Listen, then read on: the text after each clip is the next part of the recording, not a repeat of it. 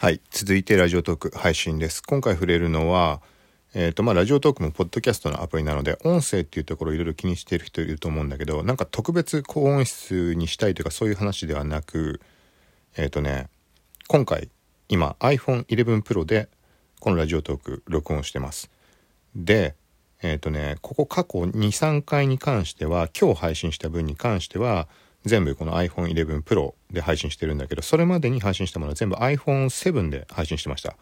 でこれね音質がねもう全く違うからちょっとここ参考にしてほしいかなっていうそういうところです。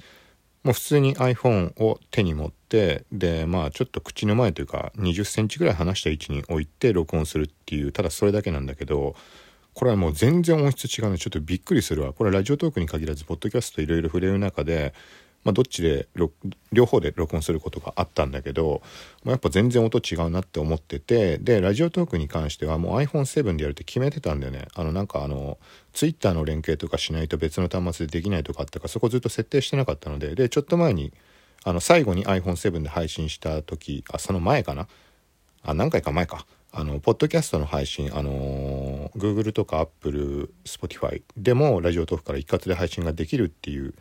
はい、その時の設定の時に Twitter のアカウントの連携かなんかが必須だったのでそのタイミングで設定しました。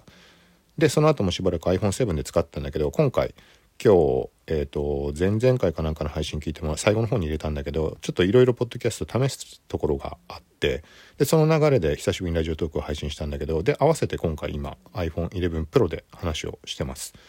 なので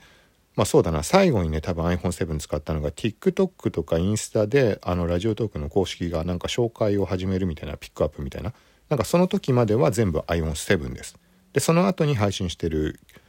今日そうだね。29日の分配信の分からもう全部 iPhone11 Pro にしました。もう全然音違うと思うんでこれ参考になると思うんで聞いてもらえたら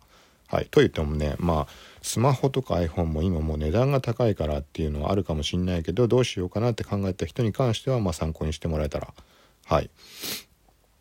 で、あとはね、これ iPhone7 と11に関しては、あの、買った当初その発売のタイミングで買ったんだけど、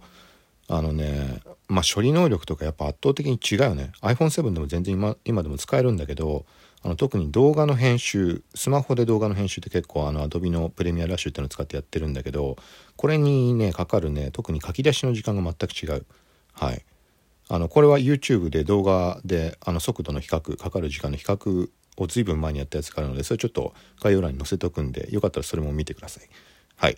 ということでラジオトークちょっとこの感じでラジオトークずっと放置したんで、はい、ただ音質も綺麗になったしあとは自分の中で確実に切り分けが他のポッドキャスト配信してるものとできたのでちょっとそういうところで機会あればもう気が向いた時に連続でも何でもポンポン配信しようと思うんでよかったら聞いてください。さよなら。